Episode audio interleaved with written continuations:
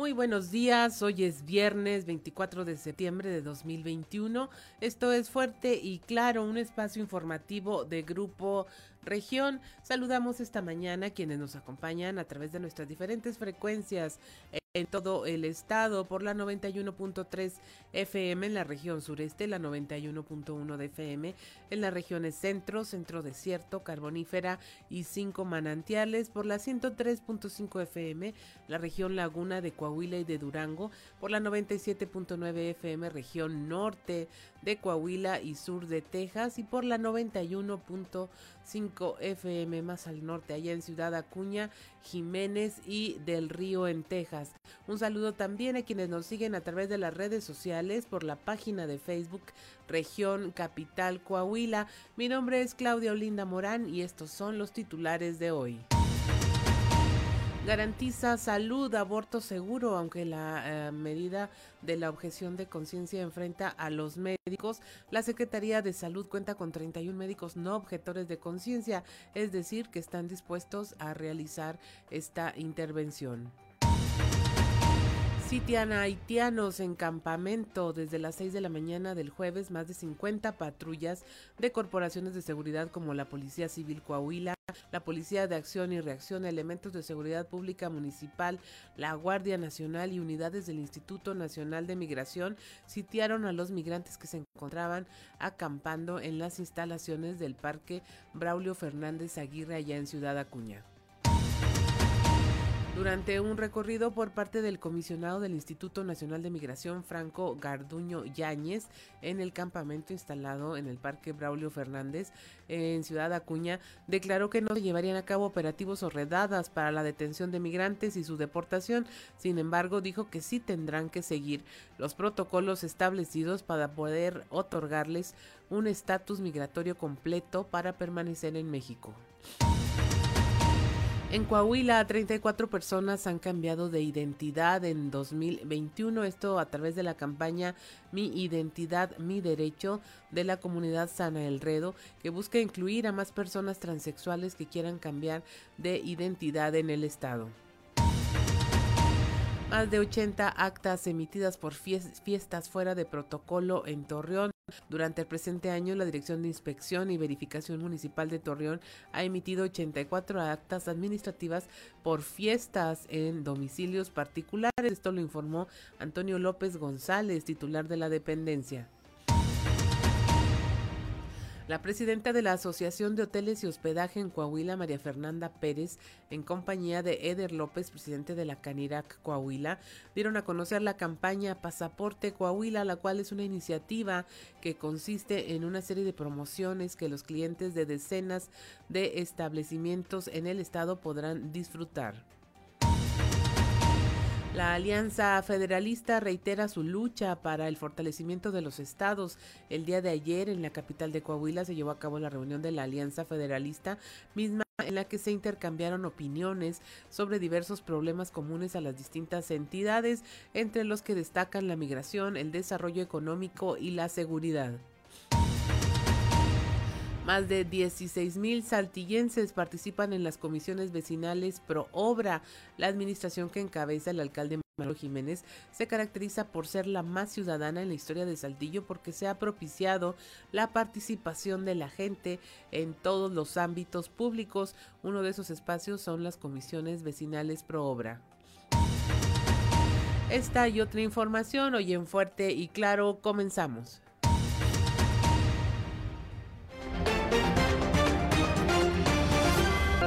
Fuerte y claro, las noticias como son, con Claudio Linda Morán y Juan de León.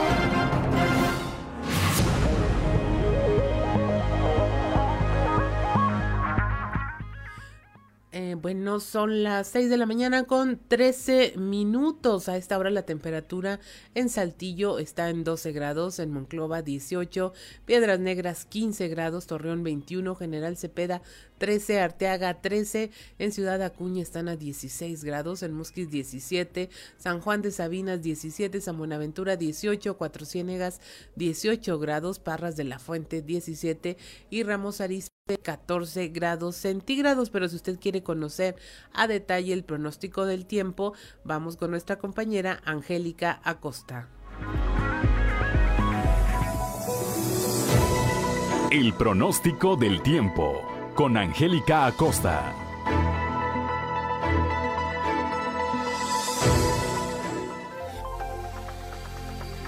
Hola, hola, ¿qué tal amigos? ¿Cómo están? Es viernes, 24 de septiembre, inicio de fin de semana. Mi nombre es Angélica Costa y estoy lista para darte los detalles del clima. Pon atención, Saltillo, para este inicio de fin de semana se espera una temperatura máxima de 25 grados centígrados y una mínima de 9 durante el día. Mucho sol, va a estar cálido, va a estar rico, va a estar agradable y por la noche un cielo totalmente claro. Nula la posibilidad de lluvia ahí para Saltillo. Nos vamos hasta Monclova, temperatura cálida, 33 grados como máxima mínima de 17 durante el día, un cielo claro, soleado, agradable, rico. Y por la noche un cielo totalmente claro. La posibilidad de precipitación 0% ahí para Monclova. Excelente, nos vamos ahora hasta Torreón, 33 grados como máxima mínima de 19 durante el día, totalmente soleado, muy cálido, eh, un cielo claro por supuesto. Y por la noche de igual manera un cielo totalmente claro. Nula la posibilidad de precipitación ahí para Torreón. Excelente, nos vamos hasta Piedras Negras, 35 grados como máxima mínima de 17. Durante el día vamos a tener periodo de nubes y sol, sin embargo se va a sentir cálido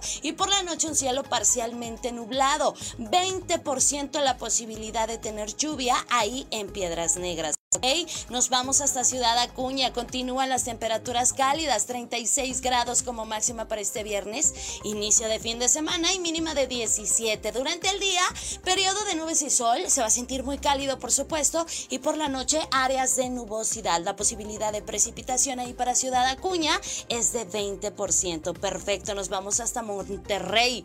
Nuestros amigos de la Sultana del Norte se espera también una temperatura cálida máxima de 32 grados, mínima de 16 durante el día soleado, eh, muy cálido, por supuesto, agradable y por la noche un cielo totalmente claro. La posibilidad de precipitación 0% ahí para Monterrey. Amigos, ahí están los detalles del clima. Que tengas un maravilloso inicio de fin de semana. Cuídate mucho, recuerda, para nada el gel antibacterial sustituye el lavado de manos. Lava tus manos con agua y con jabón. Buenos días, feliz fin de semana. El pronóstico del tiempo con Angélica Acosta.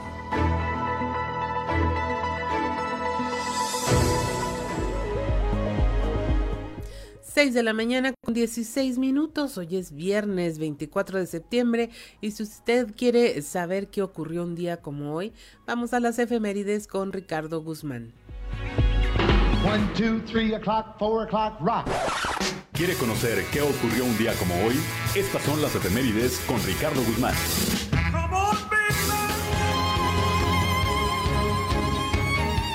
Un día como hoy, pero de 1418, cayó en combate el rey de Texcoco, Ixtlizóchitl, padre de Nezahualcóyotl, y sexto Tlatoani de los Chichimecas. También, el 24 de septiembre pero de 1941, nació la fotógrafa estadounidense Linda McCartney, esposa del ex Beatle Paul McCartney. Destacó como fotógrafa de bandas de rock, cuyo trabajo es ampliamente conocido a nivel mundial. Y un día como hoy, pero del 2009, misiones espaciales internacionales encontraron hielo en la Luna y en Marte.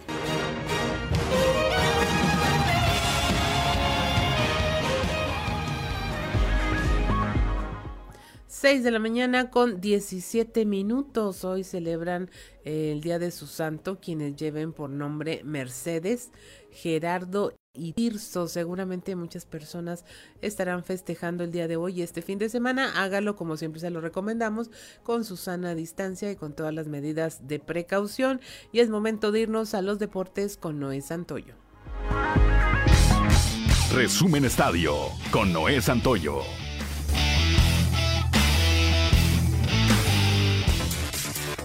Arrancó la jornada 10 de la Liga MX. La noche de ayer, Pachuca derrotó un gol por cero a Necaxa con gol de Avilés Hurtado. El día de hoy continúa la actividad con el encuentro entre Puebla y Cruz Azul, además del Cholos enfrentando a Mazatlán. Para el día de mañana Atlas se mide a León, Tigres a Pumas y las Águilas del la América Chivas. El próximo domingo Toluca se medirá al Atlético de San Luis y Santos Laguna a Monterrey. El encuentro entre Juárez y Querétaro se ha reprogramado para el próximo 8 de octubre. Casi tres años después de que la Comisión Federal de Competencia, COFESE, anunciara una investigación en los clubes del fútbol mexicano, este jueves se dio a conocer la resolución en la cual 17 equipos, la Federación Mexicana de fútbol y 8 personas físicas fueron multadas con 177 millones de pesos. Fue el 14 de agosto del 2018 cuando el entrenador Memo Vázquez reveló que trabajó en el Cruz Veracruz con un doble contrato, situación que destapó una serie de irregularidades en el equipo propiedad de Fidel Curi Grajales, empresario que había sido conocido más por los constantes adeudos a jugadores, cuerpo técnico y personal administrativo. El conocido pacto de caballeros fue otro motivo por el cual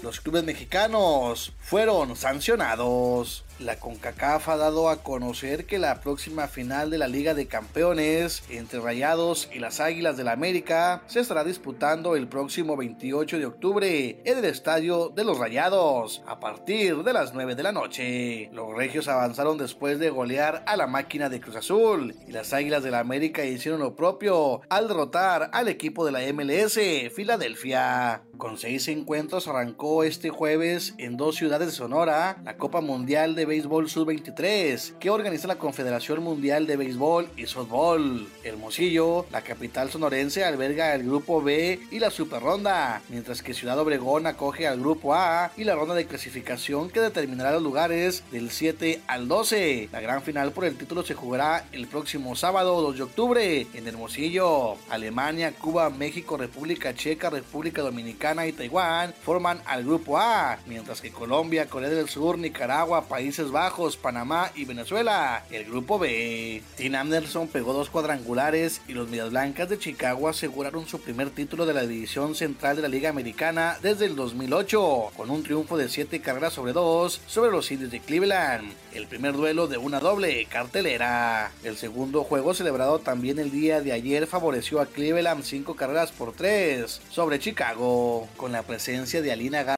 Herrera, directora del Instituto Estatal del Deporte de Coahuila, INEDEC, así como el jugador del Golden State de la NBA, Juan Toscano Anderson, de manera virtual, se presentó la primera Copa Nacional de Clubes JTA, misma que será coordinada por coahuilenses, entusiastas, promotores de la disciplina del básquetbol. Este ambicioso proyecto involucrará a equipos de las 32 entidades del país en categorías desde infantiles hasta universidades en ambas ramas. Resumen Estadio con Noé Santoyo.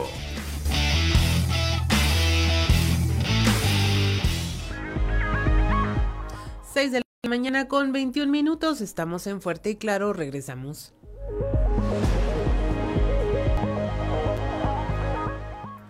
6 de la mañana con 25 minutos, hoy viernes 24 de septiembre. El tipo de cambio promedio del dólar en México es de un dólar por 19 pesos con 99 centavos. A la compra 19 con 75, a la venta 20 pesos con 23 centavos. Y es momento de irnos a un resumen de la información nacional. Detienen a presuntos responsables de explosión de artefacto en Salamanca, Guanajuato. Autoridades de seguridad identificaron a los posibles responsables de esta explosión eh, que se llegó el artefacto en una en una caja de regalo con el cual perdieron la vida dos personas afuera de un restaurante bar allá en Salamanca. Eh, el gobernador de Guanajuato, Sinué Rodríguez, precisó que no fue un acto terrorista aleatorio, sino que se trató de un atentado contra la vida de una persona en este caso el dueño del restaurante. Los detenidos son Georgina N y Eduardo N, quienes llevaban relaciones comerciales con el dueño del bar, mismas que terminaron en malos términos por un adeudo millonario. Sonora reconoce el matrimonio igualitario tras la orden de un juez, es el estado número 24 en aprobarlo. Esta eh, requirió de una, de una modificación al código de familia en el estado para reconocer este tipo de matrimonio luego de que en julio pasado el juez eh, ordenó modificar los artículos segundo, 11 y 102 del Código Familiar para hacerlos congruentes con los principios de igualdad y no discriminación. Detienen a diputada suplente de Morena en Puebla por posesión de armas exclusivas del ejército.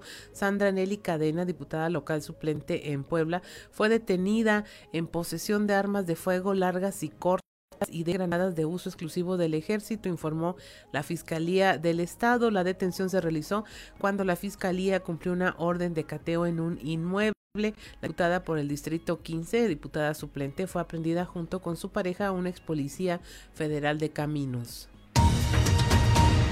Hasta en el control migratorio, es lo que dice el titular del Instituto Nacional de Migración de Migrantes Haitianos en México, Francisco Garduño, Garduño Yañez aseguró durante su visita a la ciudad de Acuña en Coahuila que México no es un país de fronteras abiertas y que todos los países, incluso hasta el cielo, tienen control migratorio.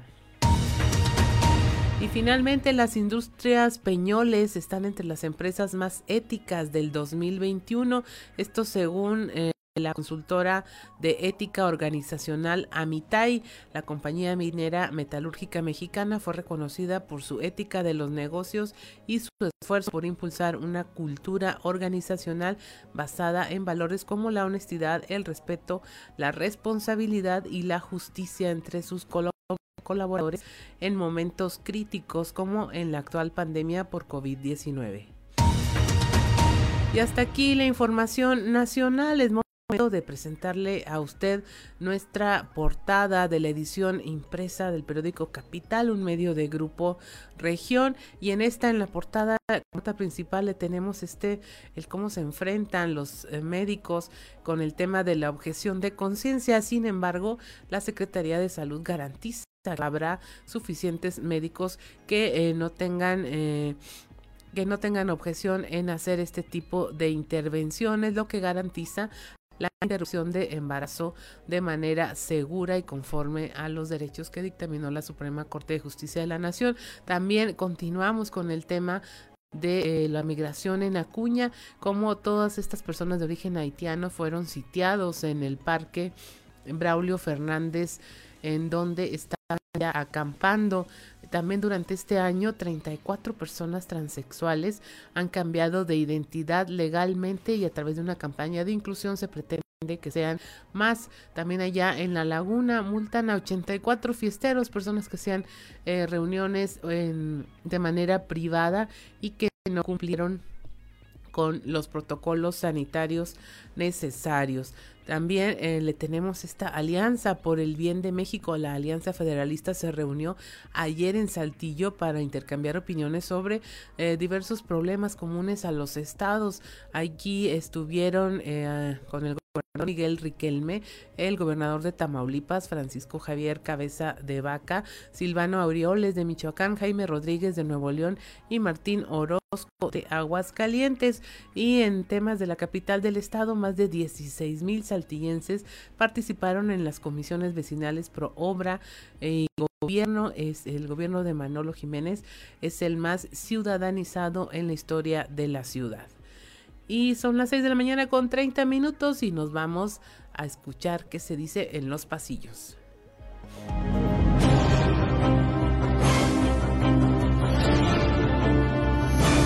Y en el cartón de hoy, sin compromisos, que nos muestra a Diego del Bosque como una marioneta en la rodilla de Armando Guadiana, mientras que la marioneta que es Diego del Bosque dice, pues aquí estoy sin más compromiso que el de trabajar para el partido.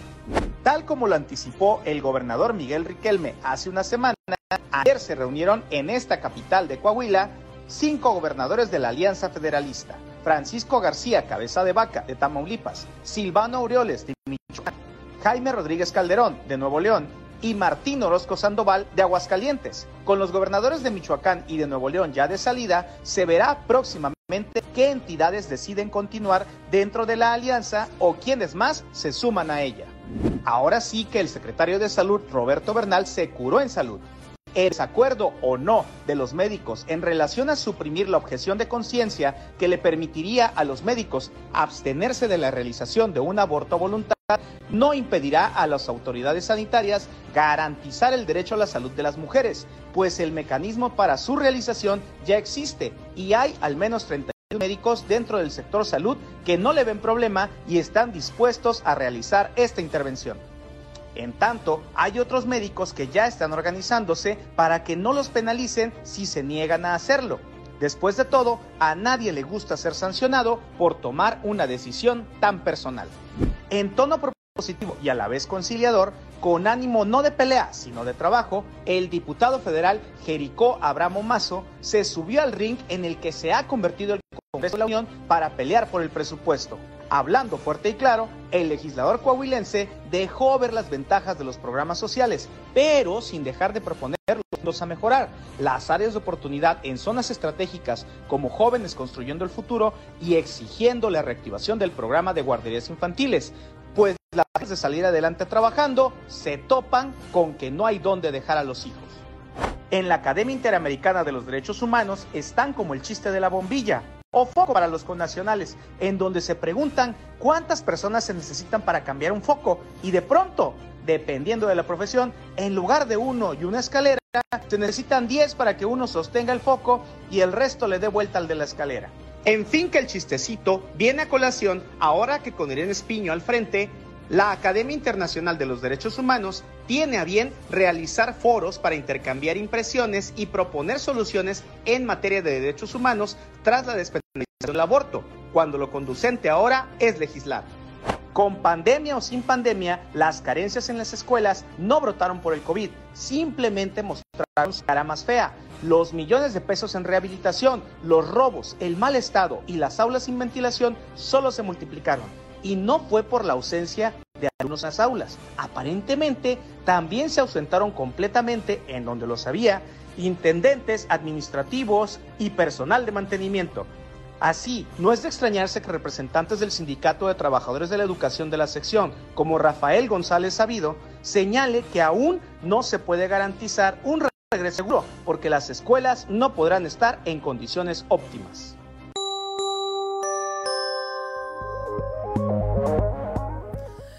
6 de la mañana con 34 minutos y es momento de irnos a nuestro recorrido por la información de todas las regiones del estado. Iniciamos aquí en la región sureste, eh, donde Leslie Delgado nos reporta cómo en Coahuila 34 personas ya han cambiado de identidad de género, eh, nada más en este año, en 2021. Buen día, informando desde la ciudad de Saltillo. A través de la campaña Mi Identidad, Mi Derecho, la comunidad Sana Enredo busca incluir a las personas transexuales pertenecientes a la población LGBT y más que quieran cambiar de identidad de género en Coahuila. En este sentido, el presidente de la asociación, Manuel Ruiz, precisó que solicitan que se amplíe la atención en la dirección del registro civil para que los interesados puedan hacer este trámite. De Ruiz Malacara detalló que lo que va del 2021 aproximadamente 34 personas han cambiado de identidad de género. A continuación, escucharemos su declaración. Sí, es, es muy importante el, el que vayamos haciendo conciencia del cambio de identidad y esto nos da pie a raíz de que el gobierno del estado emite un comunicado donde dice que en el 2021 solamente van 30 personas que han realizado su cambio. O sea, no es posible que teniendo una ley de vanguardia y una ley tan avanzada en materia de derechos humanos y en materia civil en el Estado para la población LGBTI, pues solamente 30 personas trans del Estado hayan tenido este, acceso a ella. Agradezco la intervención y deseo que tengan un excelente viernes. 6 de la mañana con 36 minutos allá en la laguna llaman a aprovechar descuentos por el mes de testa del testamento. La información con nuestro compañero Víctor Barrón. Muy buenos días amigos de Fuerte y Claro. En temas de la comarca lagunera, aún es momento de aprovechar los descuentos por el mes del testamento que continúan vigentes durante el mes de septiembre, por lo que el titular de la Notaría Pública 81 en Torreón, Manuel Alejandro Martínez Garza, recomendó elaborar este importante documento para no heredar problemas a la familia. Vamos a escuchar parte de lo que nos platicó. Bueno, pues mira, actualmente tenemos, eh, pues invitar a la gente a que acuda a realizar su testamento, puesto que es, este, pues que a los seres queridos, a los familiares no les hereden problemas. Desgraciadamente, bueno, actualmente septiembre es el mes del testamento. ¿Por qué? Pues porque desgraciadamente alrededor del 70-80% de la población no realiza su testamento, puesto que dicen que es muy costoso, que es muy laborioso, que es muy pesado, o que dicen que es hasta que fallezcan las personas, que otras personas este, pues que dicen es que tú quieres que yo me muera. Pues no, al contrario, es que les den tranquilidad a sus seres queridos y más en estos problemas, en estos momentos difíciles que nos atañan a la ciudad y al mundo entero a través de la pandemia que está tan fuerte. Bueno, el costo es de 3 mil pesos del testamento y actualmente el precio es de 1.800 pesos. Eh, para todos los trabajadores de la salud y para las personas que trabajan en, nuestros cuerpos policíacos, este, como, como los testamentos son completamente gratuitos eh, para que acudan con cualquier mandatario público. Esto es todo en la información. Desde La Laguna reportó Víctor Barrón. Un saludo a todo Coahuila. 6 de la mañana con 38 minutos presentan el pasaporte Coahuila, una campaña para obtener eh, promociones a través de los medios digitales por parte de eh, la Asociación de Hoteles y Hospedajes en Coahuila y la Canirac de la industria restaurantera aquí en el estado. La información con nuestro compañero Christopher Vanegas. Hola, ¿qué tal? Muy buenos días, compañeros. Los saludo con mucho gusto a ustedes y a todos nuestros radio escuchan. Y déjenme platicarles que el día de ayer hablamos con Marifer Pérez, quien es la titular de la Asociación de Hoteles y Hospedajes en Coahuila, quien nos dio a conocer que eh, durante próximas fechas se estará realizando el pasaporte Coahuila. Esto es una aplicación digital que eh, se escaneará en cada uno de los establecimientos, de los más de 85 establecimientos con los que participa para poder acceder a descuentos y promociones dentro de estos establecimientos. Más a detalle, eh, es la titular nos comenta lo siguiente. Sí, pues prácticamente este, esta campaña de Pasaporte Coahuila es una campaña publicitaria que va a durar ocho semanas. Esta es una iniciativa que traemos tanto a la Asociación de Hoteles como Canirac, este, que anteriormente ellos aplicaban algo similar que era lo del sabor zarape. Entonces Quisimos fusionar esta campaña entre Sabor Zarape y la Asociación de Hoteles y hacer eh, el pasaporte Coahuila, ¿verdad? Que nace como proyecto piloto. Esta es la primera vez que lo vamos a hacer y es 100% digital. Entonces, eso es una, una ventaja, ¿verdad? Que, que, le vimos. Ahora con la pandemia, pues vimos la necesidad de, de hacer todo. Pues, bueno, ya todo se está haciendo más rápido, más práctico, más digital. Entonces, pues lo, lo arrancamos de esta manera. Este, creemos que va a ser todo un éxito. Y pues obviamente Obviamente esto no podría ser sin el apoyo y el impulso tanto de la Secretaría de Turismo, de, la licenciada Susana Ramos, ni como el apoyo del gobernador, probablemente, este, Miguel Ángel Riquelme. Esta es con la información con la que contamos al momento. Que tengan un excelente día. 6 de la mañana con 40 minutos. Estamos en Fuerte y Claro. Regresamos. 6 de la mañana, con, 6 de la mañana con 44 minutos. Ahora nos vamos a la región centro, donde nuestra compañera Guadalupe Pérez nos reporta esta situación que se está viviendo con los migrantes procedentes de Haití. Dice que sí los quieren en Monclova, pero de lejitos. Muy buenos días, saludos desde la región centro. Tenemos entrevista con el alcalde Alfredo Paredes quien habló de este tema de migración que se vive al momento. En la ciudad de Monclova se han visto muchas familias que siguen aquí presentes procedentes de Haití que buscan este llamado americano. Sin embargo, el alcalde dejó en claro, son bienvenidos si van de paso. Si no logran cruzar la frontera, pues deben regresar a su país. Alcalde, entonces en este sentido Monclova les da la bienvenida como paseantes, como visitantes, pero no para que se queden yo creo, yo, yo creo que ya tenemos suficientes temas nosotros que, que atender con la población, con los ciudadanos. No dudo que muchos se vayan a, a, quedar. Eso es, eso, es, eso, es el derecho que a lo mejor ellos, ellos tienen, pero bueno, no así como una situación de bienvenido a Monclova para quedarte, pues no, es bienvenido a Monclova para que pases a la frontera.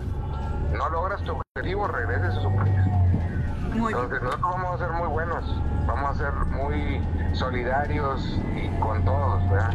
Y los vamos a apoyar, apoyar mientras ellos logren, mientras ellos estén transitando en su objetivo. Saludos desde la región centro para Informa Guadalupe Pérez.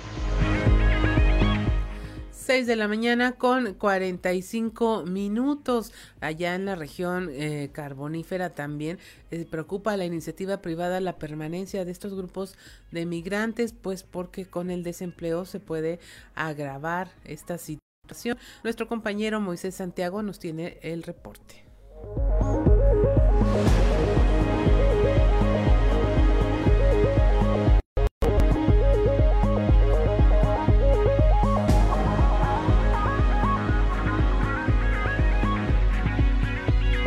Buenos días, Claudia, y a todo nuestro amable auditorio que nos escucha en todo Coahuila. En la información que tenemos para el día de hoy, preocupa la iniciativa privada la permanencia de migrantes, puesto que prevalece la ola de desempleo. Así lo dio a conocer Gregorio Garza Valle, presidente de la Canaco de Sabinas. Esto es lo que nos comenta. He observado que muchos haitianos este, pues traen el recurso económico para solventar sus propios, sus propios gastos. Han estado comprando aquí en el centro de, de Sabinas, ¿verdad? Sus víveres. Inclusive muchos estuvieron instalados en varios de los hoteles aquí de, del municipio. Este, lo que sí es, pues sí es preocupante dado a que el nivel de empleo que tenemos pues está muy, muy topado, ¿verdad? Aquí en, en, en la región carbonífera.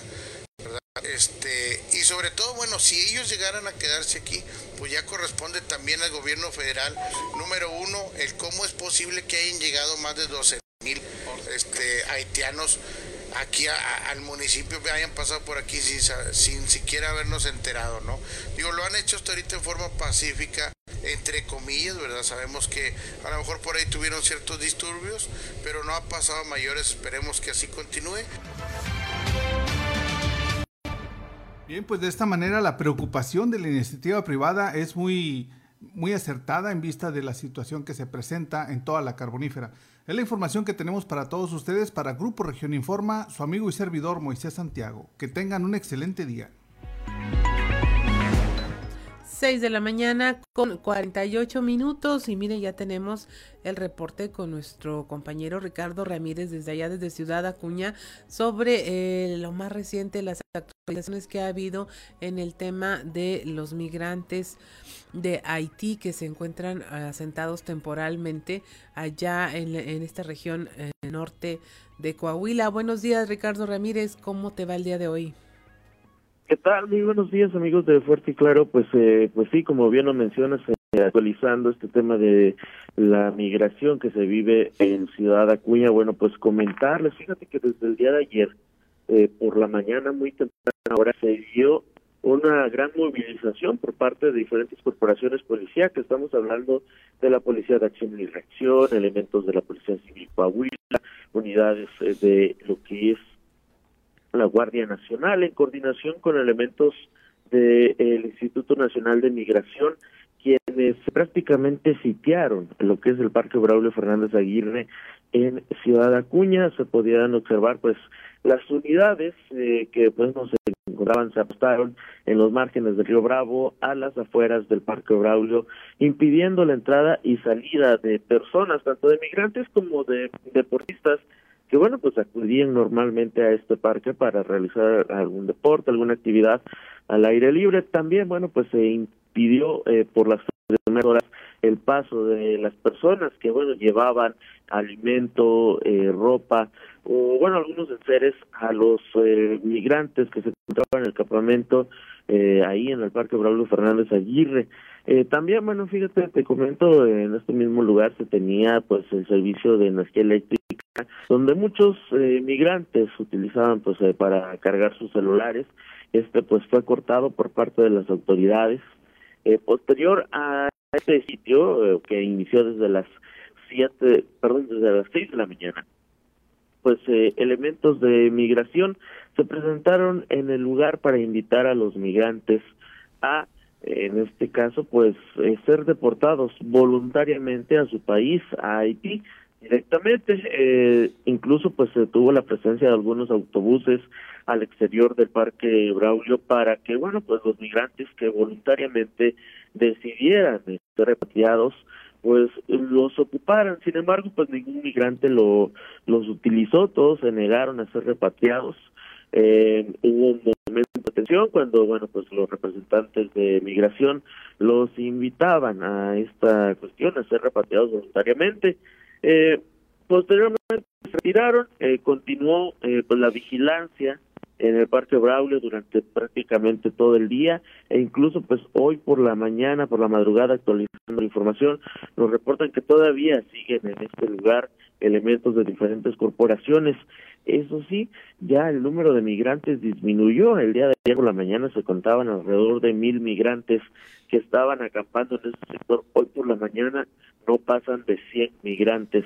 Eh, sobre todo quedaron familias o mujeres con hijos eh, que bueno pues eh, no saben qué es lo que va a pasar con su futuro no saben hacia dónde ir eh, bueno esto pasó el día de ayer y continúa el día de hoy vamos a vamos a ver cómo se desarrolla esto qué va a pasar con los pocos migrantes que aún quedan en este sitio también bueno comentarte el día de ayer por la tarde se tuvo la visita acá en Ciudad Acuña por parte del comisionado del Instituto Nacional de Migración eh, a nivel federal, Francisco Garduño Yáñez, quien estuvo realizando diferentes actividades. Primero que nada visitó el Parque Braulio Fernández para ver las condiciones en que se encontraban los migrantes en nuestra frontera.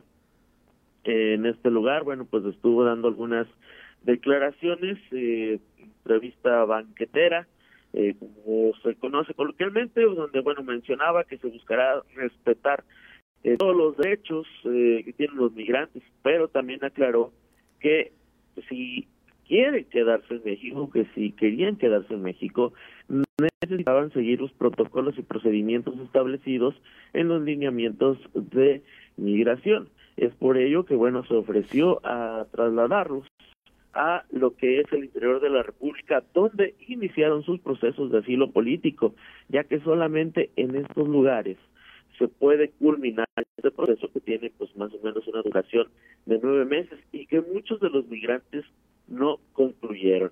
Es por ello que, bueno, pues menciona, se les brindará el transporte necesario. De hecho, pues escuchamos al comisionado del Instituto Nacional de Migración, eh, Franco Garduño, que nos da pues todos los detalles y explica pues eh, cómo se va a manejar esta operación. Es necesario precisar que la ley establece que quienes ingresaron a México y solicitan refugio deberán seguir su curso de estos trámites ante las instancias correspondientes y en la, y en la entidad donde estos fueron iniciados. Es por ello que el gobierno de México proporcionará para relación a ellos un terrestre que permita a las personas migrantes poder regresar a los estados donde salieron para continuar con su proceso. O bien, y además se les apoya con retorno seguro a su país de origen y se avanzará en propuestas para atender las necesidades económicas como una de las principales causas por las que migran de Haití. El Instituto Nacional de Migración reafirma que en una acción coordinada con otras dependencias gubernamentales a nivel federal y estatal, las personas migrantes serán atendidas al afecto y calidad humana. Les informo que ya desde los Estados Unidos se encuentran 3.300 Y de este lado mexicano tenemos entre 500 y 600 y esta cifra siempre está 6.54 de la mañana, Ricardo Ramírez, impresionante el sonido de fondo de esta entrevista que habla de que pues la tragedia sigue, las voces, los llantos de los niños definitivamente pues llaman la atención aún hacia este tema que pues no se le ve una salida digna aún. Muchas gracias por tu reporte y estaremos al pendiente de lo que transcurra durante el eh, fin de semana. Muchas gracias, Ricardo. Muchas gracias a ustedes y seguimos en contacto desde Ciudad Acuña. Que tengan un excelente día. 6 de la mañana con 55 minutos. Estamos en Fuerte y Claro. Regresamos. Son las 7 de la mañana y hasta ahora la temperatura en Saltillo 12 grados, Monclova 18, Piedras Negras 15, Torreón 21, General Cepeda y Arteaga 13 grados centígrados, allá en Ciudad Acuña unos frescos 16 grados, Musquis y San Juan de Sabinas registran 17 grados de temperatura, San Buenaventura y Cuatro Ciénegas 18 grados, Parras de la Fuente 17 y Ramos Arispe 14 grados. Y es momento de irnos a la alerta ambiental con Carlos Álvarez Flores.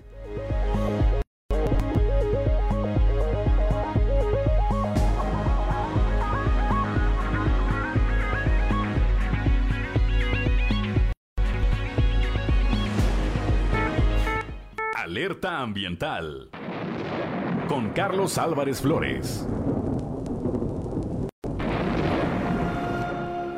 Muy buenos días.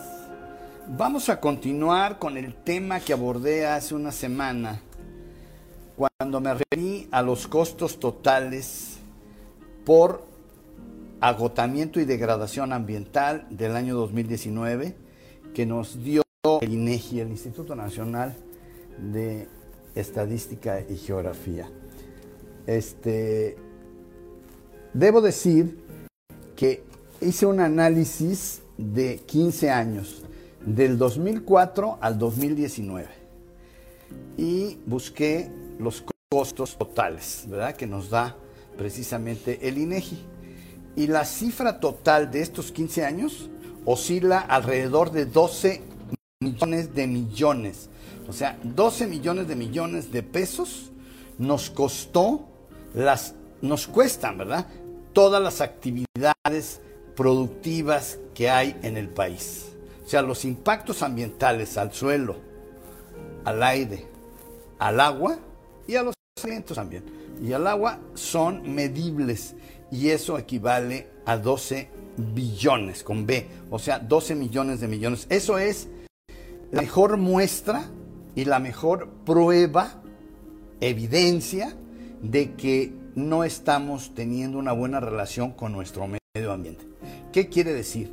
Que a pesar de que tenemos leyes, normas, reglamentos en materia ambiental a nivel federal, estatal y municipal, y que tenemos organismos federales como la Semarnat y la Profepa, Procuraduría Federal de Protección al Ambiente, y la Comisión Nacional del agua que son federales. Y a pesar de que tenemos procuradurías estatales de medio ambiente para la protección pues del ambiente de los recursos naturales y a pesar de que tenemos direcciones de ecología municipales la realidad es otra. México está dañando gravemente su entorno el ecosistema. Y lo más grave es que eso redunda en la salud y afecta nuestra salud y genera muertes. Les prometo que la semana entrante vamos a llegar al punto para aclarar cuánto nos cuesta en todos los sentidos. Muy buenos días. Alerta ambiental con Carlos Álvarez Flores.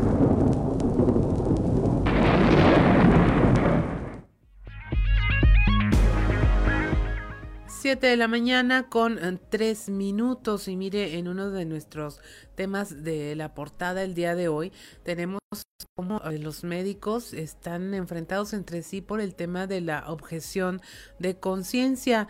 Eh, aseguran que es su derecho a decidir si quieren o no practicar un aborto. Y la Secretaría de Salud cuenta ya con 31 médicos no objetores de conciencia, es decir, que están dispuestos y que practican de hecho, esta intervención, Nancy Huerta y Oralia Santibáñez, quienes son responsables del programa de salud reproductiva y aborto seguro de la Secretaría de Salud. Es un programa que funciona desde 2016 y eh, tienen el dato de que se han realizado 35 intervenciones voluntarias del embarazo para mujeres que sufrieron violencia sexual. Esto durante los últimos cinco años, 35 intervenciones en cinco años. Ellas pudieron acceder al aborto eh, con el único requisito de dar su consentimiento informado, de decir verdad, es decir, señalar y dejar eh, constancia de que sufrieron una agresión sexual, aunque ya no tuvieron que esperar el visto eh, bueno de un ministerio público o que se hiciera un juicio en torno a esa decisión en años anteriores, bueno, implicaba esperar a que hubiera un proceso judicial y generalmente pues se pasaba el tiempo en que se podía realizar un aborto de manera ah, segura. El aborto en Coahuila ya estaba solicitado, ya estaba ese acceso.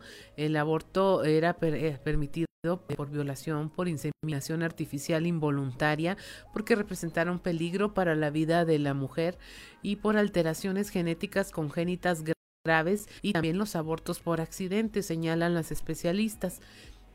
La Secretaría de Salud tiene un listado de médicos no objetores de conciencia que existe no del 7 de septiembre en que la Suprema Corte de Justicia despenalizó el aborto, sino desde el 2016 y se preparó para dar respuesta al derecho de las mujeres niñas en Coahuila y las personas gestantes. Sin embargo, eh, los médicos pues tienen sus propias opiniones. Por ejemplo, la doctora Ámbar Bajera, quien es ginecoobstreta ya en la región Laguna, dice que los médicos no podrán negarse a practicarlo porque para todo médico la responsabilidad principal es la de preservar la salud, la vida y las funciones de la mujer al margen de la decisión que ésta tome al respecto y que en el momento en que la ley instruye el derecho de abortar, los médicos no podrán negarse a practicarlo. En cambio, el doctor Víctor Manuel García Mejía, quien es médico internista en la región norte, dice que desde el punto de vista médico no es aceptable porque no se le puede decir a los doctores profesionales y certificados que trabajan en una institución de salud que tienen que hacer esto a fuerza, por lo que primero que se tiene es eh, que hacer es revisar la ley. El doctor Cosme Rodríguez, quien es presidente del Colegio de Ginecología y Obstetricia allá en la región centro, dice que a excepción de una orden judicial en el caso de que una mujer haya sido víctima sexual o que haya un cuadro de salud donde el producto no reúna las características para poder vivir, es como se podría proceder a un aborto legal, pero no por decisión propia propia de la mujer por no querer tenerlo. Él dice que es algo deliberado y sin justificación, no es un procedimiento del todo aceptado y los médicos dicen no deben ser sancionados por su decisión a negarse a realizar abortos. Hay también quienes dicen que esto es para ganar votos como el doctor eh, médico pediatra Antonio Cipriano Portales Bermúdez, allá en la región carbonífera, carbonífera, que dice que se ven intereses políticos este tipo de decisiones porque más que pensar en la mujer gestante están pensando en ganar votos. Dice no se puede sacrificar la salud ni la vida para ganarlos, por lo que no todos los profesionales que trabajan con ética van a aceptar su participación en un aborto. Y mire, dentro de este contenido especial también le, presentamos una numeralia de eh, eh, las semanas de gestación para el aborto legal, son 12.6 semanas, es lo que actualmente existe en la legislación de Coahuila. Tan solo en un año se registraron casi 10.000 nacimientos productos de eh, gestación de niñas, madres y adolescentes. Son niñas y adolescentes de entre 11 y 19 años. Eso solo en Coahuila. 221 de estas niñas tienen entre 11 y 14 años. Este es un registro que lleva la organización Matatena eh, tan solo de 2019, es decir, antes de que se desatara lo peor de la pandemia, cuando dicen que en el año siguiente, pues fue cuando más se incrementó este tema. 42% de los casos de estos embarazos de niñas de entre 11 y 14 años, el progenitor es una persona mayor de edad, lo que en sí sería una constitutiva de un delito. 31% son menores y en 28% de los casos no se sabe quién fue el, el progenitor.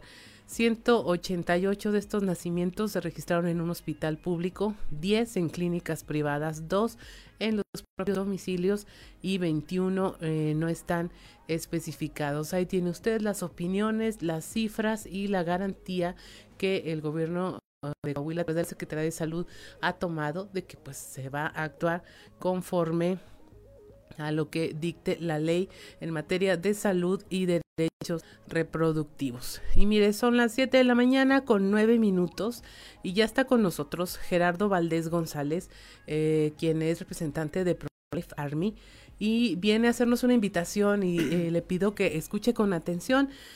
Aquí en Grupo Región escuchamos todas las voces y se las damos a conocer porque eh, todo es válido siempre y cuando se respeten los derechos del resto de las personas. Y nos viene a hablar porque traen un tema muy interesante eh, en torno al aborto también, a la despenalización, al tema de la objeción de conciencia y van a traer a una conferencista que tiene este tema. Eh, se llama su conferencia, o bueno, ella se dice femenina, sí, feminista no. Platícanos, Gerardo, de qué se trata este evento que van a realizar justo un día después de que se va a celebrar aquí eh, toda la actividad en torno a, el aborto seguro, porque es, eh, es la fecha señalada en que se eh, realizan este tipo de manifestaciones. bueno, primero que nada, buenos días y muchas gracias por la, por la invitación. Este, bueno, la conferencia se llama Femenina, sí, feminista, ¿no? Como lo comentaste. La, la ponente se llama Mamela Fiallo, María Isabela Fiallo.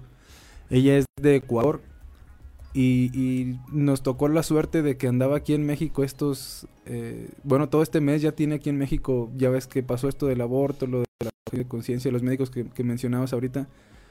Y pues en todos lados la han estado este, invitando a dar conferencias porque ella tiene bueno, ella es, ecuatoriana, eh, creció en Estados Unidos, pero estudió la, universidad en, Argentina. Ella es profesora de historia y es especialista en lengua inglesa. Pero la verdad, en cuanto a la posición que tiene la mujer, ella defiende mucho la feminidad y, rechaza el feminismo actual, el, el, feminismo radical, este, como militancia, por así decir, porque ella demanda denuncia que, que, a la mujer se le ha visto o se le ha querido ver como incapacitada, como dicen hay que empoderar a la mujer, dice como si no fuéramos ya poderosas o no tuviéramos ya ciertas cualidades y capacidades que nos hacen eh, pues poderosas, por así decir, vaya, ¿verdad? Entonces, este, ella, ella denuncia eso, que, que a la mujer los grupos feministas la han querido hacer como una víctima, ponerla siempre en el lado de la víctima, de necesitada, de discapacitada, de que necesita que el gobierno sea el que le, dé ese poder, que el gobierno le, le dé ese estatus que ella debería de tener y sobre todo igualarla al hombre, siendo que somos diferentes en, en, muchos aspectos, ¿verdad? Genética, biológicamente, neurobiológicamente también. Entonces, este, hay que saber que somos distintos, iguales en derechos y dignidad, pero distintos siempre, ¿verdad? Entonces, pues te digo, traemos esta, esta conferencia para, para que las mujeres y también los hombres que, que estén interesados, porque también mucho, aquí realmente, en esta situación que te comento, a veces el hombre también es víctima. El hombre no digo como, como individuo, sino como grupo, como colectivo. Porque siempre se, se, se pone en primer lugar o se visibiliza nada más a la mujer, pero al hombre se, se hace a un lado, ¿verdad? Entonces, este, ¿se trata de, igualdad o se trata de, privilegiar? Cuéntanos, eh, ¿el evento cuándo y dónde va a ser? Mira, el evento es el miércoles, ya este miércoles que viene, 29, eh, a las seis y media, de seis y media a ocho y media, dura dos horas, en la Arena Saltillo, eh, la, venta de boletos pues puede ser conmigo, ahí este, estamos compartiendo en redes sociales los... los ¿Puedo dar el número de teléfono? Claro que sí. Bueno, es el número 844-451-4000. 844-451-4000. Este, pues estamos tratando de, de, organizar esto en una semana prácticamente. Pero creemos que vale la pena por, por la, la, por la propuesta que trae esta ponente, vaya. Así es. Eh, yo estaba redes sociales y la verdad sí causa, tiene muchos seguidores, eh, causa mucho revuelo todos sus comentarios eh, y es claramente una postura eh, que coincide con el tema pro-life, Army, pro-vida y qué es lo que esperan ustedes de, de, la, de los saltillenses y las de los y las saltillenses que se van a encontrar en esta conferencia.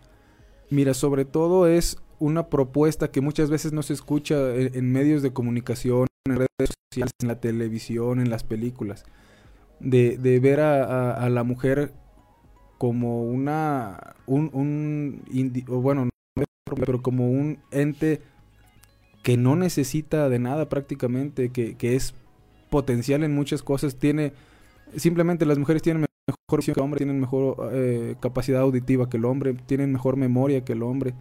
Entonces, este, te digo, a mí se me hace raro también que, siempre le han querido los grupos feministas eh, apadrinar por el gobierno, por el Estado, para que pues la, reivindique y le dé otro un lugar este pero la mujer tiene, de hecho hay más mujeres en México que y en el mundo también que, que hombres, pero es cierto que hay ciertos eh, aspectos que hay que cuidar, que hay que no descuidar otros, porque hay violencia, pero no nada más se trata de ver la violencia que hay contra la mujer, porque también contra el hombre hay violencia. Ayer justamente estaba viendo unas este, noticias porque ha habido, eh, por ejemplo, mujeres que matan a sus... hace unos días vi que una, no sé si tú lo, a lo mejor lo, viste por aquí, que una mujer mató al hijo y a, la esposa de su, de su expareja, porque pues lo dejó, que se fue con la otra, la embarazó, al bebé, y la expareja fue y, y mató a la mujer y al bebé. O sea, la violencia no es algo que sea exclusivo de, del hombre como se ha estado queriendo hacer eh, notar. Eh, tenemos que ver todo el panorama, tenemos que abrir más nuestra, nuestra eh, forma de investigar, de formarnos, de, informarnos, ¿verdad? Ella, por ejemplo, aquí en su presentación dice, yo quiero que la mujer vuelva a ser lo que siempre fue, un ideal, lo más lado la inspiración de las gestas heroicas, por quien el hombre estaba dispuesto a sacrificarse y a cambio ella era digna de su sacrificio. Es parte de lo que eh, trae en esta conferencia. Ha estado en Sonora, eh, ya le están dando la bienvenida aquí a Saltillo y... Eh, sabes que va a ser controversial. él dice que la apodaron Lady Maletas por exaltar la caballerosidad en el avión. Un caballero cargó mis maletas alegando igualdad. El feminismo llama a la opresión, a lo que las mujeres que promovemos la feminidad nos hace sentir enaltecidas. O sea, el tema es, eh, es de confrontación o va a venir a dar su punto de vista y va a ser de aceptación. Mira, ella es una chava bien amable. Tú puedes buscar videos de ella, la gente puede buscarlos y en ningún momento es grosera, en ningún momento dice palabras altisonantes, no se altera al, hablar, es muy muy educada y eso demuestra algo que eh, para, en primer lugar todos deberíamos de, de, ser así amables, gentiles, ¿verdad? Con, con los demás. Este, y por ejemplo, ya fíjate, hace poquito le pasó que, y eh, hay videos donde lo cuenta, que estaba en Estados Unidos el 12 de octubre y, y le estaban haciendo un homenaje a la reina Isabel la Católica. Entonces ya ves que hay otros grupos también, dice, llegaron unos grupos indigenistas y feministas este, que querían tumbar la, la estatua y la empezaron a golpear con una, unas ramas de una planta, no recuerdo el nombre, este, creo que obelisco se llama, eh, que tiene espinas. Y le, ella traía un vestido y le pegaron en las piernas, la, la dañaron, siendo que son mujeres feministas, diciendo que cuidan y protegen y procuran a la mujer. Entonces, este, dice, yo no, dice que la, que la, que la estaba agrediendo, que le dijo, ahora qué me vas a decir, que estoy loca. Y ella todavía le responde, fíjate, con esta amabilidad, no, yo no uso esas palabras. Entonces, este, yo creo que, que no se trata de, como hemos dicho siempre, la, la violencia genera más violencia. Gerardo, eh, estamos hablando de tolerancia. Eh, eh, ella, te estoy leyendo lo que viene en sus redes sociales, no, no la conozco, ni la conocí hasta antes de que tú me platicaras que iba a venir. Dice, se tomó una foto de un evento donde, de un lugar donde va a, a, presentar su conferencia y dice, llegué y vi un símbolo masónico y pregunté, ¿ahí va a ser? Me contestaron y arriba hay la escena de un ritual azteca. Y contesté, pues vamos a purificar este espacio y así fue. Donde más acecha la oscuridad, más debe brillar la luz. A mí se me hace un tanto intolerante. Mira, este, ella es experta en, en, historia. y, y, es experta, porque lo menciona en muchas ocasiones, en en el aspecto, por ejemplo, de los aztecas, tú sabes que hacían sacrificios humanos, ¿verdad? es, es, sabido en, en, todo el mundo entero. Yo, yo también he leído mucho e investigado de eso. Y todos los, los expertos este, en, en, estos temas de, de, las culturas eh, antiguas dicen que la más agresiva y la más sangrienta de todas ha sido la, la cultura azteca. Uh -huh. El, el, mal, hay un origen del mal, pero bueno, es que sería entrar en otros temas. Sí, muy, no, yo este... lo, lo, que te digo es, eh, para ver el tono de, de la plática, eh, la conferencia que va a ser aquí en Saltillo, que se me hace interesante expresar todos los puntos de vista, como te lo he dicho, ya he estado en Mexicali, Sonora, Tecate, Tijuana, Navojoa, Guanajuato, Guanajuato este miércoles en en Saltillo, es ir a, a Culiacán, uh -huh. Puebla y la Ciudad de México. Y te pregunto lo de la tolerancia y todo eso porque pues en algún momento la religión católica fue objeto de persecución y alguien alzó la voz para decir que también tenían derecho a eh, practicar su religión en este país. Pero bueno, son las 7 de la mañana con 20 minutos. Le damos las gracias a Gerardo Valdés por habernos acompañado. Sabemos que se nos va el tiempo rapidísimo. Nada más es este eh, miércoles la, pre la, presentación el miércoles 29 de septiembre. Eh, nos va a dejar sus datos, sus redes sociales para que usted, si está interesado, pueda acudir. Es en la arena Saltillo y nos va a dejar cinco pases, sí. cinco pases para quien esté interesado en ir. Con una llamada aquí al programa, este, los vamos a estar eh, proporcionando con nuestro productor Ricardo Guzmán. Eh, ahorita les damos los números a los cuales puede estar llamando. Tendría que ser aquí de la región sureste, porque va sí, a ser aquí en Saltillo. Pues muchas gracias, Gerardo. Son las 7 de la mañana con 21 minutos. Estamos en Fuerte y Claro. Trizas y trazos con Antonio Zamora. 7 de la mañana con 25 minutos, ya lo escuchó usted, estamos con don Antonio Zamora desde ahí. Bueno, yo siempre lo hago como que está en la región centro, no sé si usted eh, de repente eh, ande para otros lados, pero yo siempre hago como que está usted allá en Monclovita la Bella. Don Antonio, buenos días. Este, buenos días. Por cierto, te mandó, ya, ya, te dije que te mandó saludar una ex jefa tuya. ¿Quién sería? ¿Nomás ex jefa? Pues, pues a, a ya, una que Tengo le, una. A, a, espérame, a una que le pusiste todo. no, jamás. no, no, no, hay pruebas. No hay pruebas. ¿Qué, ¿Qué, más prueba que, que ella te lo diga? A la maestra Delia Siller. Sí, en serio, pero estoy muy agradecida por el apodo. Este. no puede ser, no puede ser que todavía lo recuerde, eso es pasado. No, no, pero lo dice con una sonrisa de oreja a oreja, y dice, no, esta mujer, que, que Claudia, está, pero muy buena y que no sé qué rollo. Digo, no, pues ok, está bien, está bueno, ¿no? Pero le gustó el apodo, le gustó el apodo. Ah, bueno, menos mal, no, sí, sí una mujer eh, de la cual sí aprendí muchísimo en su, en su tiempo y con la que eh, pues todavía nos cruzamos por ahí saludos de cumpleaños, al menos. Así es. Fíjate que eh, ahora resulta que el presidente municipal de Piedras Negras, nada más por febrito, eh, discrimina a migrantes este, también a estos por ser morenitos. De ahí el acuerdo de, de los diputados y los diputados para que Claudio Bres Garza se abstenga de su actitud clasista por ser violatoria de los derechos humanos. ¿Sabe qué es lo que me gustó de este punto de acuerdo? Que al final de cuentas los puntos de acuerdo son como las llamadas misa. Va sí. si quiere, va si quiere.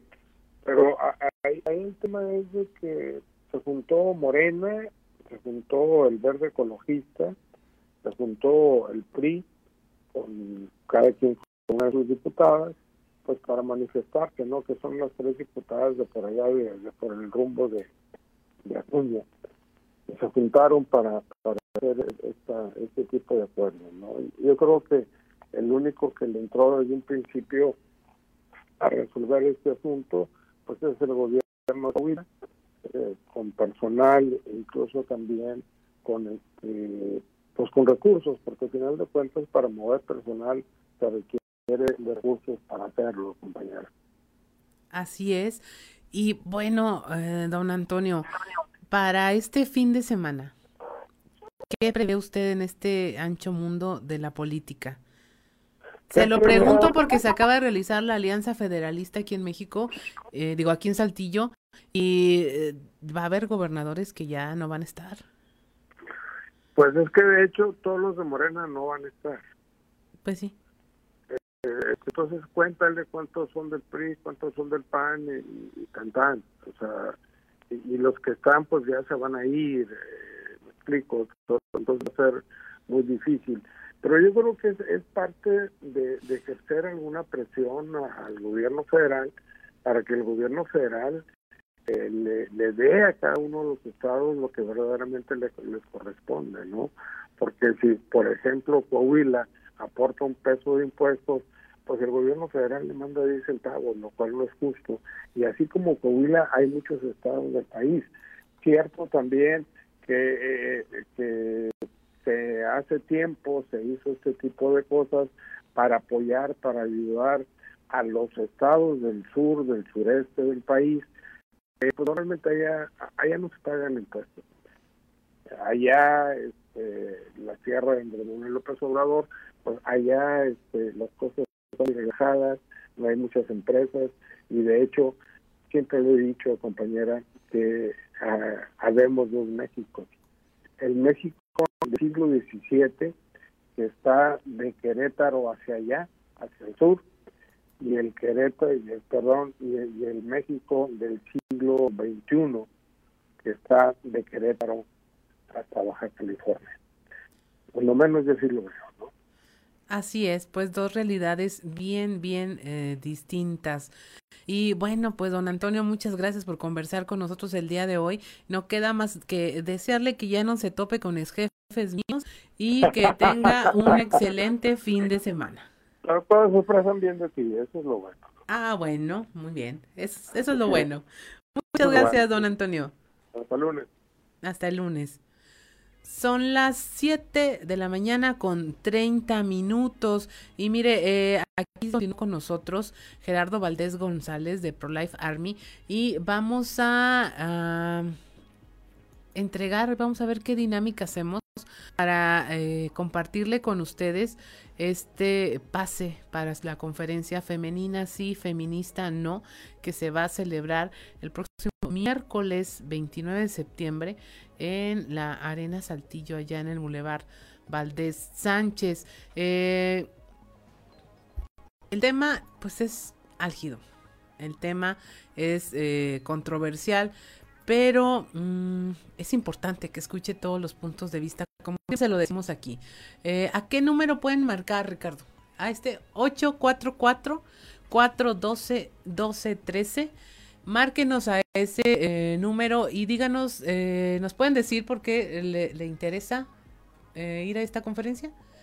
Converse con nuestro productor Ricardo Guzmán y este ya eh, le damos eh, que puede, le decimos cómo obtener su pase. Aquí nos los va a dejar eh, Gerardo y este está para que lo, acuda y pues preste ojos y oídos. Yo creo que no tiene nada de malo. Es válido escuchar todas las opciones. Eh, la conferencia es femenina, sí, feminista, no. Si le interesa, márquenos al 844-412-1213. ¿Ok? ¿Sí? Ya tenemos una llamada. ¿Ok? Adelante, buenos días. Hola, buenos días. Hola, ¿cuál es tu nombre? Mari. Mari, ¿por qué te interesa ir a esta conferencia? Me interesa mucho porque he visto eh, que en carne, he vivido en carne propia cómo se ha venido demeritando el valor del hombre. Cómo las mujeres este, hemos cambiado y, y, y hemos eh, distorsionado eh, la situación de, de libertad femenina.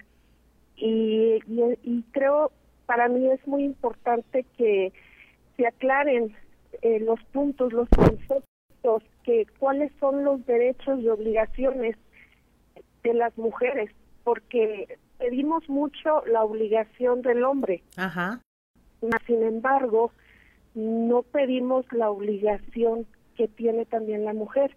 Hemos luchado mucho durante muchos años eh, las mujeres sobre la opresión, sobre el maltrato, y estoy totalmente de acuerdo. Mas, sin embargo, hoy por hoy en día se vive la situación de que eh, el hombre está quedando ahora sí a merced de, de tanta eh, situación mal encausada. Eh, simplemente pensiones alimenticias, por dar un ejemplo, eh, se le otorga a la mujer todos los derechos en cuanto a que pues debe de ser protegida, este debe de, de, si tiene hijos, que debe de, darle el, el nombre, etcétera, etcétera. Pues yo creo que sí te va a gustar esta conferencia, ¿sí es Gerardo? Yo creo que sí. Lo que te pediría es que antes de colgarnos nada más le des tu nombre completo a nuestro productor Ricardo Guzmán para que puedas pasar a recoger eh, tu pase aquí a las oficinas de la estación. Te dará la, la dirección completa y, te agradecemos mucho que nos hayas marcado. Que tengas un excelente día. Gracias. Siete de la mañana con treinta y cuatro minutos. Aún tenemos otros cuatro eh, para este evento de eh, Mamela Fallo, Fiallo, Fiallo, eh, que va a ser una conferencia este miércoles 29 de septiembre allá eh, por el Boulevard Valdés Sánchez de seis y media a ocho treinta de la noche.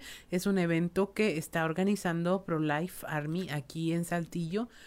Eh, que tiene que ver con ser femeninas pero no feministas. Va a estar interesante. Eh, la eh, ponente pues es una mujer que está ampliamente capacitada en el tema y que pues es de Ecuador, y viene ya en una especie de gira ya ha estado en otros estados de la República y continúa aquí en México con esta serie de visitas a diferentes ciudades del país donde está abordando este tema por demás controversial y pues es importante que usted escuche todas las voces como siempre se lo decimos que forme su opinión que se lleve estos eh, comentarios a su mesa y los discuta. No hay nada mejor que tener en el medio de la esfera familiar pues un ámbito donde se pueda hablar y hablar de todo. No, no hay tema prohibido porque luego lo prohibido se vuelve más deseable, como dice. Eh, los números a los que puede marcar es el 844-412-1213 y nos dicen que ya está por aquí nuestro compañero Osiris García, guitarra en mano, este, para acompañarnos y eh, no se vaya, vamos a continuar eh, proporcionando estos pases, estos boletos y despedimos a nuestro compañero y amigo Gerardo Valdés. Eh, vamos a estar al pendiente y te hacemos saber quiénes son quienes nos solicitan todos estos pases y te agradecemos que nos hayas dejado estas cortesías para que usted las pueda aprovechar. Muchas gracias, Gerardo. Gracias a ustedes, nos vemos. Son las 7 de la mañana con 36 minutos. No se vaya, ya está aquí Osiris el Terrible García, guitarra en mano, este gorra lo que queda de mí. y lo que queda de él. Vengo en el, ¿cómo se llama? En el disfraz de conductor de televisión, de show de televisión de los 90. Adal Ramones. sí, en el, en el, ¿cómo se llama? En el atuendo de Adal Ramones el día de hoy. Lo que queda de mí nada más linda, porque de verdad que han sido días de muchísimo trabajo, muchísimo este. Suena a título de canción trágico de los Panchos. ¿De los Panchos? Sí. No, hoy traigo una canción, pero de. Ay, me tengo todo choco esto. Hoy traigo una canción, pero de OE7.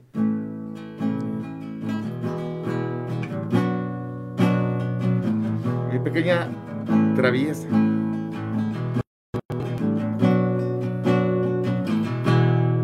Dice Andrés que él nada que ver, que fue Hertz el que se dejó caer. Y no sé quién se va a creer que no quieren venganza también con él, con Acid. Pues también a los del CONACID alguien bien se los podría decir. Si tal vez que en vez de dedicarse a la investigación fueran malandros y así, pues ser malandro, andro, andro, andro, andro, desinmune y algo más ellos no lo molestan y se la pasan de fiesta. Si eres malandro, andro, andro, andro, andro, nadie te va a molestar, vas a vivir muy en paz. Cuando al hijo del Chapo alguien lo agarró, él se tuvo que disculpar.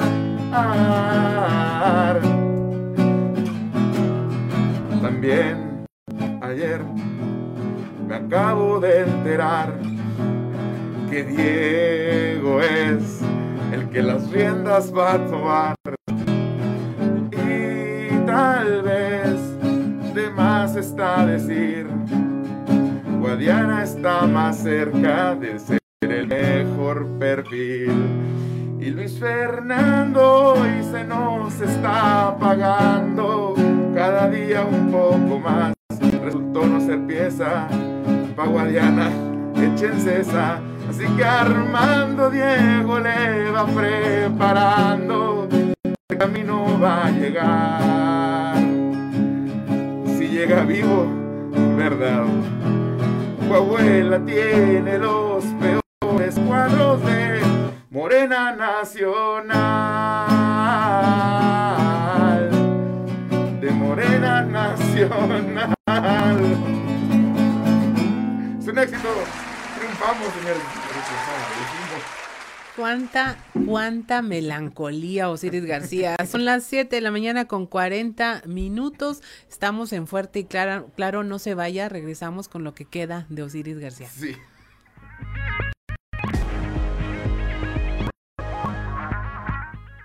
Siete de la mañana con 44 minutos. Vamos en, al contexto de la noticia con Luis Guillermo Hernández Aranda y regresamos con lo que queda de Osiris el Terrible García. El contexto de la noticia con Luis Guillermo Hernández Aranda. Roger Waters, el cerebro de Pink Floyd, está por cumplir los 80 años de edad. También McCartney. Ambos están dando conciertos por todo el mundo.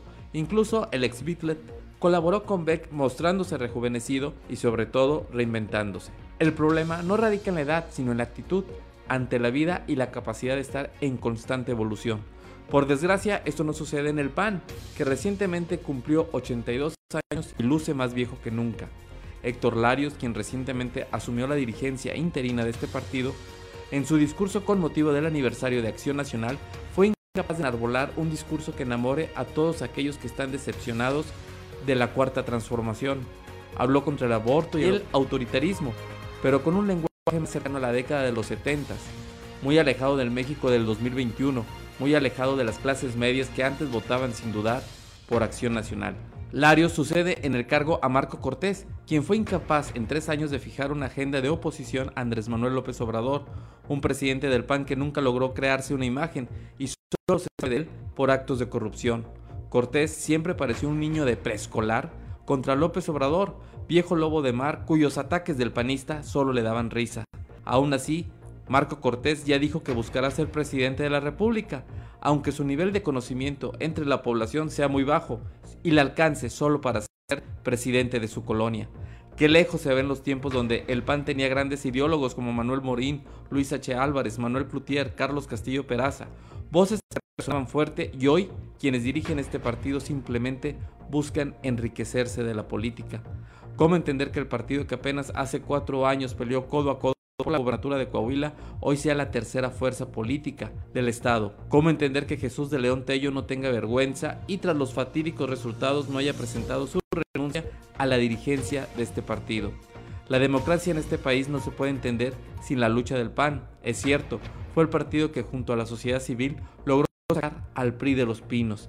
Ese triunfo histórico significó también su perdición, ya que ahí los militantes de antaño fueron desplazados por neopanistas que solo buscan enriquecerse de la política. México necesita un PAN fuerte, como también del PRI y el PRD, que también deben de estar fuertes. La democracia se alimenta de la diversidad de ideas para que sean un contrapeso contra el partido que está en el poder.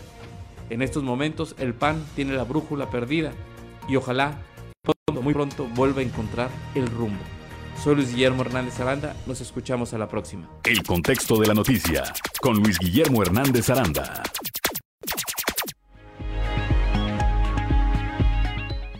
Siete de la mañana con 47 minutos. Ahora sí, mi estimado querido queda García.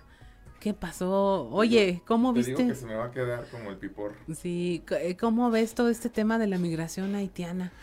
¿Qué ojo le has puesto a este asunto tan Vi, vi, vi varias cosas muy feas, Claudelina. Mira, hubo una pareja de haitianos que tuvo un bebé en, un lo registraron. Es como que. Es como tener buena suerte, pero mal tino, ¿verdad? Eh. Tienes un hijo mexicano, pero nace en Moncloa. Nada, cierto, saludos a la gente de Moncloa. no es nada personal contra ellos. Toda la banda se va a manifestar. Este, eh, nada, sí he visto. Hicieron un meme, ¿no? Hicieron un meme de esa situación. Sí, ahora este, hay bastantes haitianos por tierras coahuiltecas. Ojalá que este, en esa mezcla de raza también nos hagamos más resistentes al calor. Creo que ellos son más resistentes al calor que nosotros. Mira, en Acuña, en Piedras, en Monclova, vaya que hace falta este ese tipo de gente. No, ya, eh, eh, ya hablando en serio, este, la gente en realidad en Haití, tal vez las personas no saben, es un país, es el país más pobre de América Latina y vaya que es, hay países pobres en América Latina. Es el país con el, Producto Interno Bruto más bajo. De hecho, estos compas creo que deben Producto Interno Bruto. Hace unos meses asesinaron al presidente de, Haití, entraron a su domicilio en la madrugada y lo acribillaron a él y a su esposa. Es un país que vive en conflicto eterno. Ha habido muchísimos terremotos también que han afectado al país. Es un país verdaderamente pobre. No tenemos una idea de la pobreza en la que viven.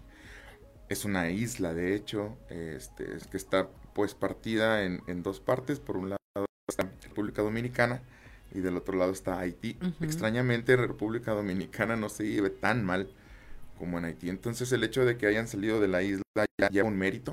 Es una parte francesa, ¿no? Y otra española, ¿o cómo estaba? Eh, eh, los haitianos en realidad hablan hablan inglés. No sé en qué, no sé de qué manera en República Dominicana se habla español y en Haití se habla inglés. Entonces, pues, la, la, dominación, la repartición que hicieron algunos algunos colonizadores. Pero eh, eh, acá el punto es que eh, ya salir de la isla lleva un mérito. Al haber atravesado, atravesado prácticamente todo el continente es Y algunos, mira, ay, no puedes juzgarlos sin, sin saber las condiciones de vida que tienen. Hay algunas personas que estaban como reclamando, ay, pues que se hagan cargo sus países de, de ese tipo de personas. Pero somos un país expulsor de mexicanos. Sí, nosotros una migración terrible. Estados como Michoacán o Zacatecas son estados que se han ido quedando vacíos de jóvenes porque las oportunidades simplemente no existen. Ahora, sí es cierto que en, México no hay, o no hay oportunidades laborales o de trabajo, de crecimiento eh, educativo en estos, en estos estados pero no es comparable con la situación que se vive en Haití. O sea, todavía es muchísimo más peligroso. Es como condenarlos a muerte el hecho de decir que se queden en su país y que arreglen sus problemas. Y luego me parecía bastante paradójico que hay unas personas, no voy a decir nombres, que decían, no, no, no, pues el gobierno haitiano debe hacerse cargo de ellos, que los regresen a su país, que los expulsen de México. México ha sido históricamente un país que recibe a los migrantes y a los perseguidos y a la gente. De hecho, el artículo, el artículo primero de la Constitución es, es un, prácticamente un poema. Dice que, que cualquier esclavo que haya nacido en cualquier parte del mundo con el simple y sencillo hecho de pisar suelo mexicano, es considerado hombre libre, hombre o mujer libre. Entonces, pues no es la esclavitud la que los persigue, sino la miseria y la probabilidad de muerte latente. Y, hay unas personas que andaban ahí defendiendo la vida cuando se despenalizó el aborto, hace apenas unas semanas. Según esto, defendiendo la vida. Oye, yo no he escuchado ningún pronunciamiento de la diócesis o de otras organizaciones de ese tipo. Porque se defiende una vida, pero otra no, ¿me ah. explico? Se defiende la vida de los fetos o del, del producto en gestación, pero no se defiende la vida de seres humanos que igual están luchando por su vida para llegar a, a, una calidad de vida que pueda darle sustento a su familia, pero sobre todo dejar de estar en peligro y riesgo de muerte. O sea, como que hay vidas de primer y segundo orden, porque, ay, sí, pobrecitos bebecitos, pero los haitianos X, pues a final de cuentas tienen otro color de piel o tienen otra nacionalidad y a ellos sí les puede pasar cualquier cosa, ¿no? Sí, está bien duro ese tema y que, que es una burla. A ver, este, te doy asilo como refugiado, Sí. sé que vas para el norte, penalizo a quien te dé un ride, Así penalizo si te transportan, este, porque ya es tráfico de personas. El, el otro día le preguntábamos a Alberto Jicotenca, a ver, ¿y cómo sí puedo ayudar sin que me lleve la policía? Porque estoy ayudando. Claro. O sea, hasta dónde es ayuda humanitaria y hasta dónde es ser cómplice de tráfico humano, Es que ¿no? es, es bien sencillo. El análisis es muy sencillo. O sea, aquí hay muchos prejuicios de parte de las personas. Racismo. O imagínate que como taxista, me, me, me enseña su identificación claro. por su INE y entonces lo llevo. Sí, lo veo muy negro para llevarlo. No, o sea, aquí la máxima es los derechos humanos. O sea, no hay ley en nuestro país, al menos estamos suscritos a la ley, a, a la Declaración Internacional de los Derechos Humanos. Y pues, si tú le, das nada más una ojeadita al libro, vas a aprender que ayudar a personas que están en, estado de indefensión o que son más vulnerables que tú es defender los derechos humanos.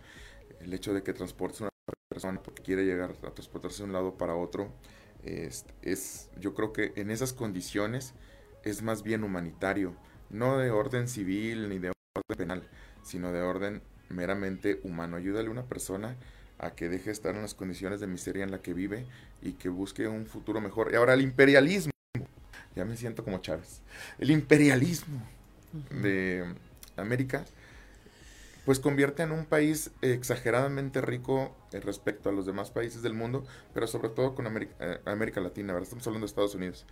Es bastante paradójico que ese imperialismo que produce un sistema pues capitalista de producción económica, le cierra las puertas a las personas que quieren llegar a ese lugar de forma violenta incluso. Es decir, tú generas las condiciones por las que el resto del mundo vive en la pobreza extrema en la que vive, Sí. pero no vengas para acá porque no podemos sostener a todos. Hay un estudio que dice que si todos aspiramos a tener una vida mejor, ¿verdad? Pero si el mundo entero viviera como vive en el grado de consumismo y de bienes que tiene Estados Unidos, necesitaríamos cinco planetas Tierra para poder tener ese grado de vida todos. Entonces, algo está mal en la repartición de la riqueza. No es nada más culpa del gobierno haitiano, sino culpa también del sistema de producción capitalista. Ya me siento Diego Rosari. No, este, hoy nos pusimos serios, disculpe ustedes, viernes, pero no pudimos evitar tocar este tema tan doloroso como es la migración. Sí. Eh, y pues bueno, ahí se lo dejamos. Eh, Osiris García, no se crea si viene completo. Eh, son las 7.55 de la Eh, mañana. eh. Nos tenemos que despedir a nombre de mi compañero Juan de León. Le damos las gracias por habernos acompañado en este espacio fuerte y claro.